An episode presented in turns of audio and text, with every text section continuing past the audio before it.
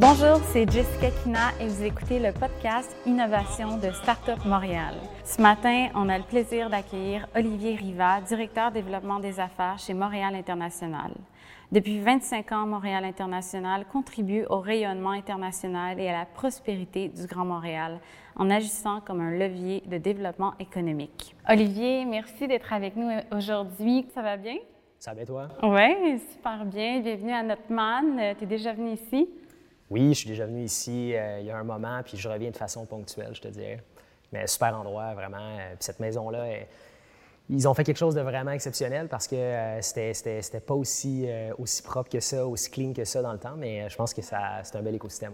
Peut-être on peut commencer par que tu nous parles un peu plus de toi, qu'est-ce que tu fais chez Montréal International? Nous, on se connaît personnellement au travail, mais pour les autres qui ne connaissent pas bien Montréal International, Qu'est-ce que vous faites? Bien, en fait, ce que Montréal International on fait, c'est vraiment l'attraction d'investissements étrangers. Donc, on travaille avec des entreprises de l'étranger dont le siège social est localisé à l'extérieur du Québec, avec objectif de, maximiser leur empreinte dans le Grand Montréal.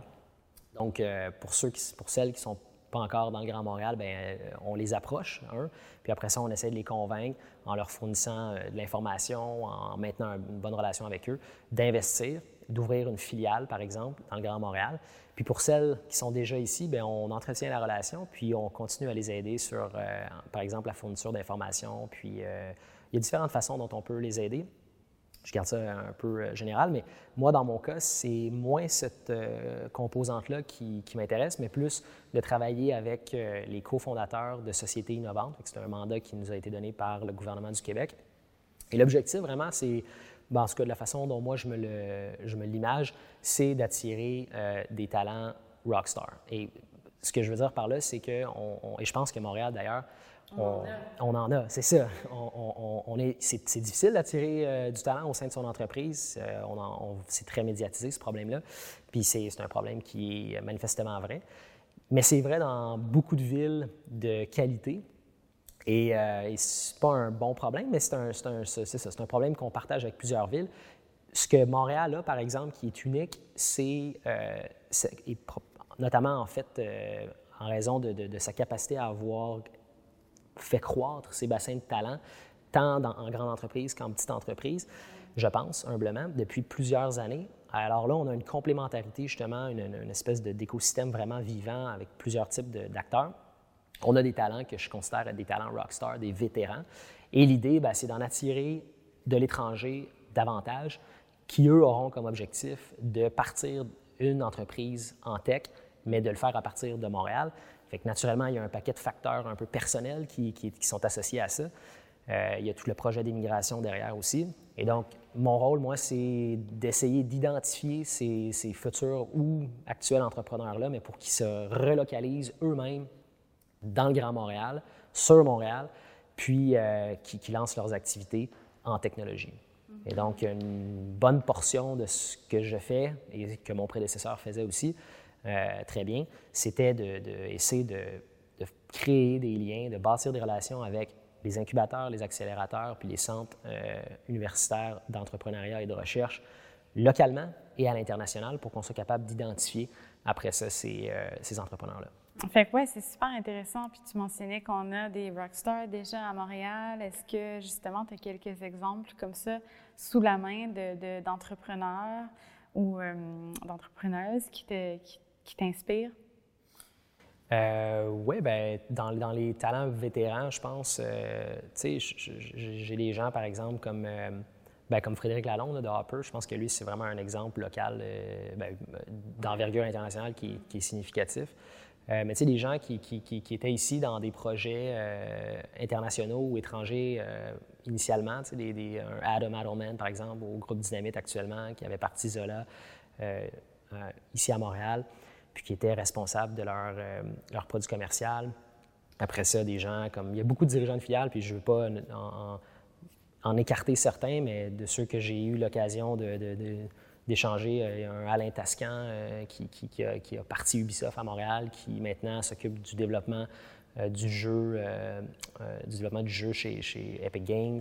Donc, il y en a, il y en a un paquet, j'en nomme, nomme juste quelques-uns, mais c'est toujours d'accroître ces, talents-là de grande qualité. Puis je pense que ça passe souvent par l'entrepreneuriat. Olivier, on sait que le, puis tu sais ça aussi, que le Canada se classe troisième dans le monde en clean tech et en ed tech, surtout depuis la pandémie.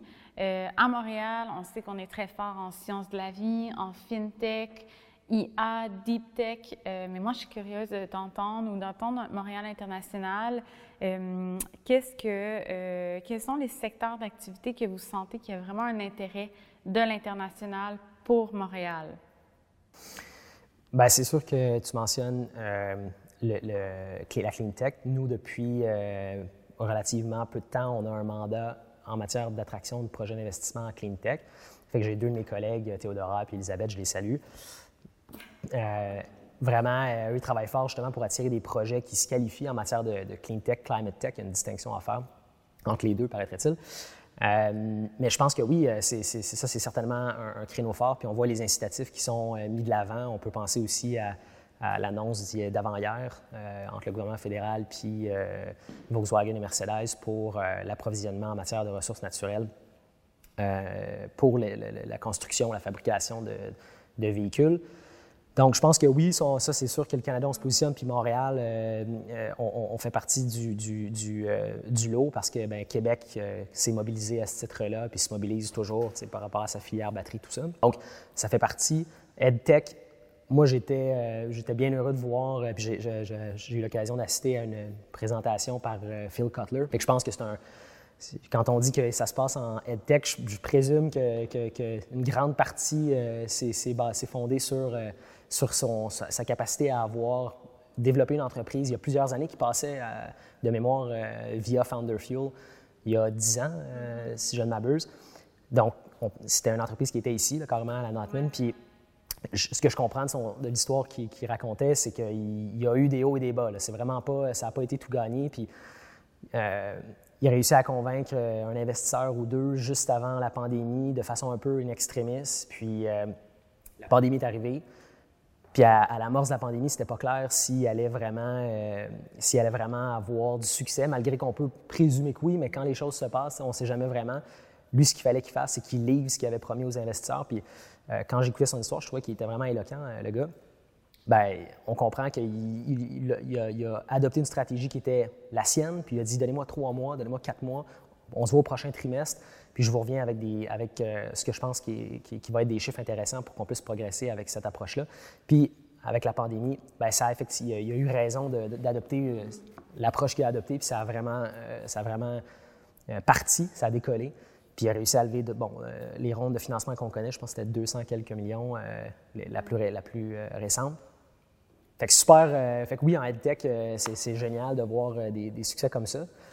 Pour les autres créneaux qu'on regarde, on, l'éthique en général, c'est, on n'est pas des spécialistes chez Montréal International. Ce qu'on essaie de faire, c'est vraiment de, toujours bien positionner Montréal quand on a l'opportunité. Ça fait que euh, moi, de façon peut-être plus éditoriale, puis avec mon collègue, on, regarde beaucoup ce qui se passe en, crypto, en Web 3, parce que il y a quand même beaucoup de choses qui se passent. Puis je pense qu'on est un peu à l'intersection de, à l'intersection en fait des effets visuels, du jeu vidéo, euh, on est quand même fort dans le milieu financier. On n'est pas Toronto, mais quand même. On a l'espace euh, FinTech, on a, on a la Caisse des dépôts qui est ici, PSP, euh, ben, l'équipe de portage, puis de Sagar Holdings qui est ici, qui a lancé en, collaboration avec d'autres partenaires Diagram. Il y a des trucs intéressants qui, qui, se, qui se donnent à Montréal en FinTech. Puis je pense que donc le Web3, la crypto, c'est vraiment intéressant. Puis il y a beaucoup de gens qui l'associent à l'Internet, le nouvel Internet, c'est l'espèce de nouvelle, euh, le, le, prochain game changer. Fait que moi, j'ai beaucoup d'espoir en ça, puis je, suis sur un groupe euh, Telegram où est-ce qu'on voit tout l'intérêt de, surtout beaucoup de jeunes aussi qui sont intéressés par ça. Quand on pense à des, annonces comme euh, la clôture du fonds, de, pas du fonds, mais du, de, la, levée de financement de, Lighthouse, qui lui veut être un peu à l'intersection de, tous les mondes que, font le, que forme le métavers, bien, je pense que c'est vraiment une ronde, euh, c'est en cible, en, amorçage, mais c'est une ronde avec des investisseurs vraiment de calibre mondial. C'est vraiment, vraiment chouette d'avoir cette entreprise-là qui sera peut-être le fédérateur des différents euh, mondes du Web 3.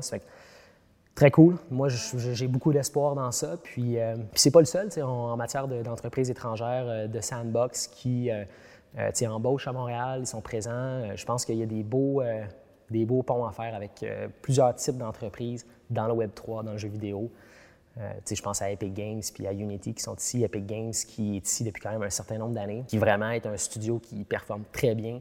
Je pense qu'encore à ce jour, du moins ça l'était à l'époque, c'était le seul studio full stack, c'est-à-dire qui développe les trois produits, à part le HQ, euh, donc Fortnite, le jeu, Unreal, euh, la plateforme de, développement de jeux, puis Unreal Enterprise, fait que la, même plateforme, mais qui est utilisée pour des fins euh, d'entreprise corporative. Et, puis, je, sais, bien, en tout cas, il y, a, beaucoup d'entreprises, comme tu le nommais, euh, qui euh, choisissent Montréal par rapport à tout plein d'autres villes dans le monde, qui choisissent de venir s'établir ici, que ce soit des startups ou des plus grands groupes. Euh, qu'est-ce qui explique ça, selon toi, ou du moins, c'est quoi tes arguments, toi, quand, quand, quand tu veux amener des, entrepreneurs ici à Montréal?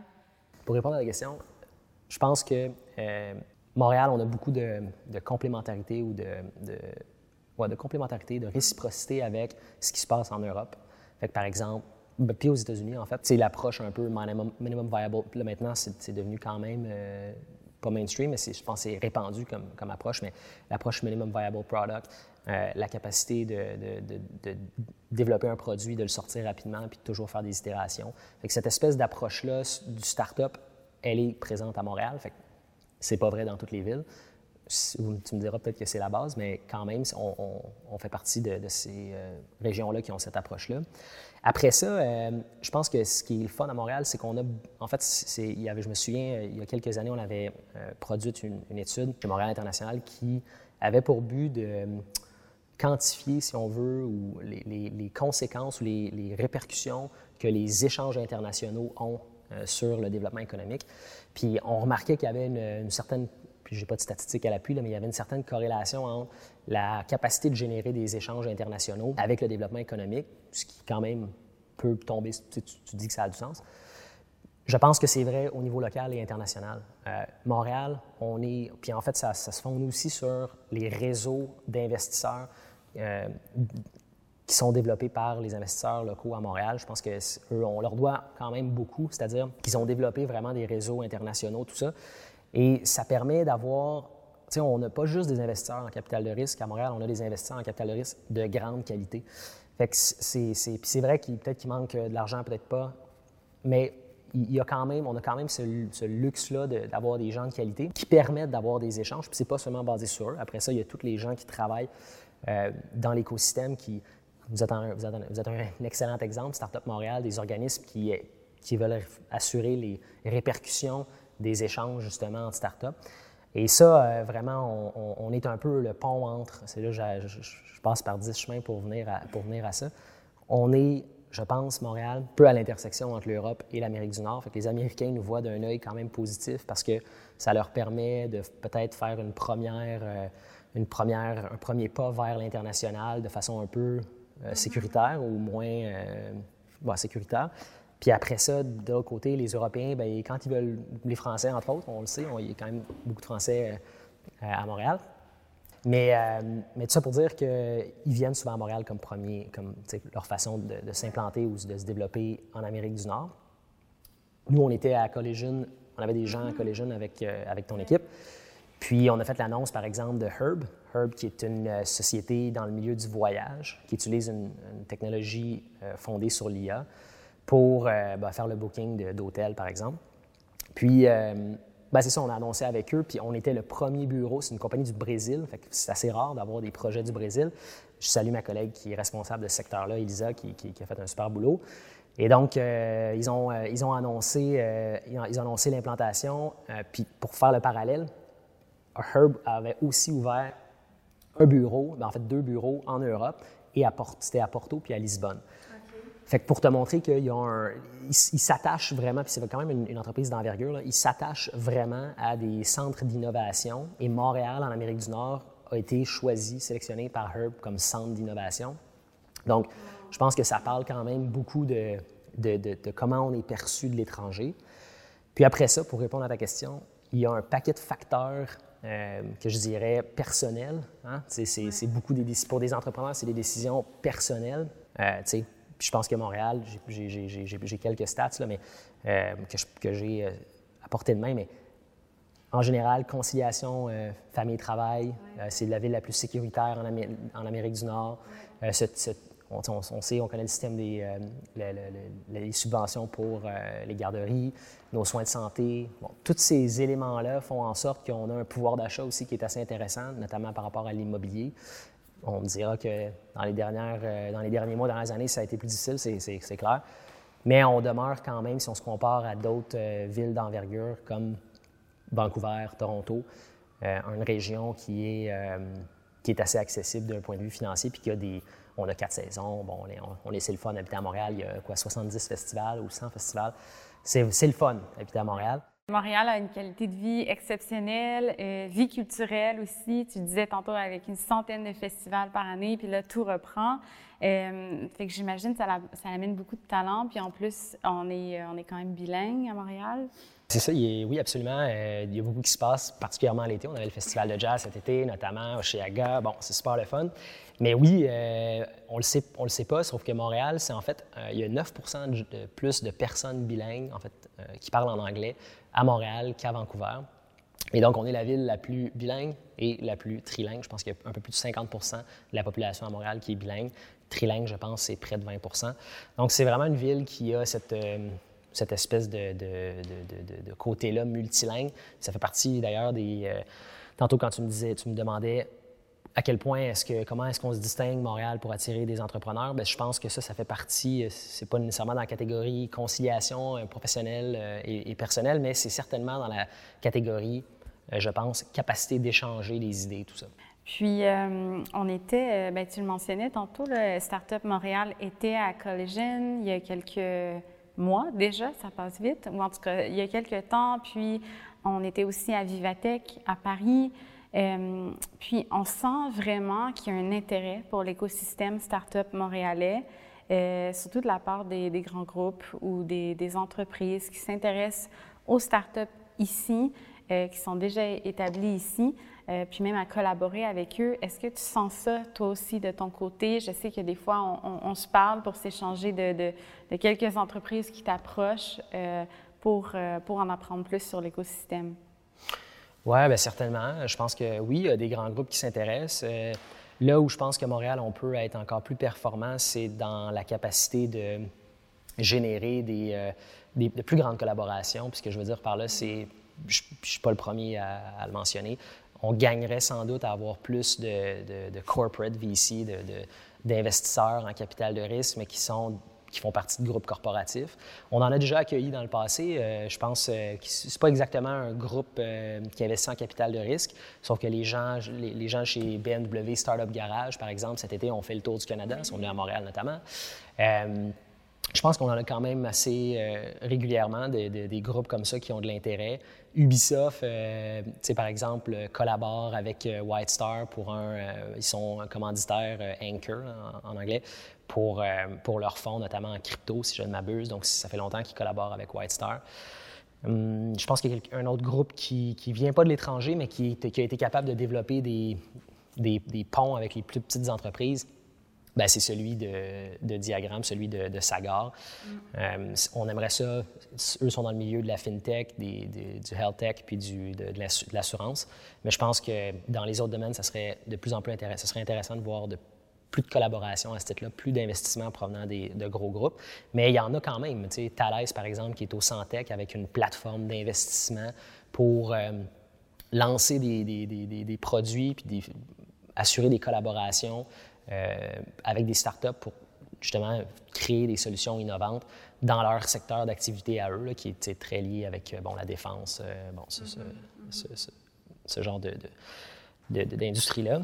Tantôt, je te parlais de Herb, qui est dans le milieu du voyage. Je pense qu'on ne peut pas parler de, plateforme de voyage sans parler de Hopper. Hopper qui a conclu un partenariat un peu plus tôt dans l'année, ou il y a en tout cas à peu près un an, euh, avec Capital One, grosse société quand même euh, dans le milieu financier, justement pour permettre que sur cette plateforme-là, ils utilisent la technologie d'intelligence artificielle de Hopper par exemple, faire l'achat de, produits de voyage, mais pour ceux qui sont détenteurs de produits Capital One, par exemple une carte, mm. donc de crédit. Donc, je pense que c'est un bel exemple. Puis ça parle un peu aussi de l'écosystème ou de, de, notre expertise en intelligence artificielle. Montréal, on est quand même l'endroit, si je ne m'abuse, euh, où il y a la plus grande concentration de chercheurs en apprentissage profond. Je pense qu'il y a plus de 900 chercheurs à Montréal dans ce domaine-là. C'est vraiment, euh, ça parle, je pense, euh, de, du milieu en, en recherche, de la recherche, mais et donc un peu parallèlement de, la qualité universitaire ou de la qualité des, des étudiants qu'on a. Puis, euh, puis à ce titre-là, à chaque année, ou du moins, on, est toujours un peu en train de compétitionner contre Boston comme la meilleure ville universitaire. En 2022, c'est nous qui, l'avons gagné, la meilleure ville universitaire en Amérique du Nord. Euh, c'est vraiment, c'est vraiment un, Je pense que c'est très effervescent en matière universitaire euh, ici à Montréal. on est quoi, 600 000, plus de 600 000 mm-hmm. étudiants postsecondaires, 350 000 euh, étudiants universitaires. Donc, il y, a, une effervescence qui contribue à l'échange d'idées. Je reviens toujours un peu à ça. Puis, euh, puis en matière d'IA, par exemple, on est euh, un des la troisième meilleure place pour investir en intelligence artificielle en Amérique du Nord pour, pour une entreprise. Donc, clairement, on, se démarque dans ce domaine-là, puis en matière académique. Ça me fait penser d'ailleurs que, que, le MILA justement annoncé euh, tout récemment son, le lancement de son, euh, de son lab en entrepreneuriat. Donc, on va être super, super curieux de voir qu'est-ce qui, euh, qu'est-ce qui va sortir de là, tout ça. Oui, puis d'ailleurs, ils seront à notre prochain épisode, fait que on va pouvoir en discuter un peu plus en profondeur. Mais oui, ils sont très, très actifs. Puis oui, Montréal, c'est super en termes d'université. Je pense qu'on est à quoi? Cette université, hein? que ça, ça amène beaucoup de talents, beaucoup de, jeunes et de, nouvelles startups qui sortent directement des, bancs d'école. Et bien justement, en parlant de start-up, euh, Startup Montréal, à chaque année, on a nos 20 révélations euh, de l'année qui sont euh, des startups early stage là, qui vraiment se démarquent ou à fort potentiel dans l'écosystème. Mais je te poserai un peu la question à toi, c'est quoi tes startups en ce moment ou les entrepreneurs qui t'inspirent dans l'écosystème ou que tu surveilles de près euh, que tu penses qu'ils vont changer euh, beaucoup de choses dans les années à venir? J'aurais tendance à dire, ben, je vais en mentionner une qui, euh, qui, est en intelligence artificielle, qu'on accompagne, puis qui, pour laquelle j'ai beaucoup d'espoir, qui est Ubenois.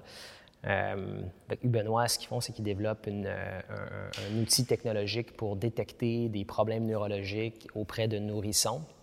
Donc, ils font partie justement du, euh, du lab d'entrepreneuriat du MILA.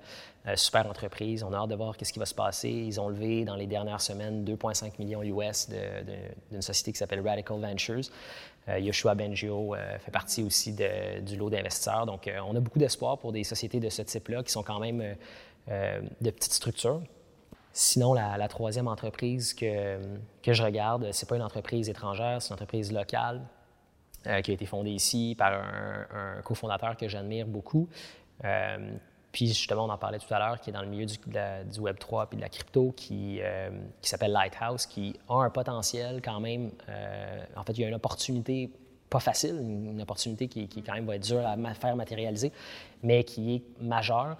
puis je pense qu'avec la, ronde de financement qu'ils ont clôturée, ils sont avec le type d'investisseurs de calibre mondial qu'ils ont attiré pour travailler sur ce problème-là ils ont une opportunité en or. Et euh, comme je le disais tout à l'heure, on, a quand même un, je pense que on a cette opportunité-là dans le Web3 crypto de, pour Montréal de se positionner, puis eux, ce sera un, ce sera un porte-étendard de ça parce qu'ils veulent, euh, si on veut, rassembler ou plutôt assurer euh, l'interopérabilité ou la, les liens, en fait, entre les différents mondes du Web3. Mm. Et donc, l'opportunité sur laquelle ils travaillent, eux, c'est fonder sur la blockchain, puis permettre que, justement, on, on navigue dans ces mondes-là de façon, euh, de façon euh, complètement différente que, en, par exemple, euh, en tapant une recherche sur Internet. Ça va, être, ça, va être, ça va être différent. Ça va être plutôt de se mouvoir pour, par exemple, découvrir des mondes, trouver des utilisateurs, des amis, la famille.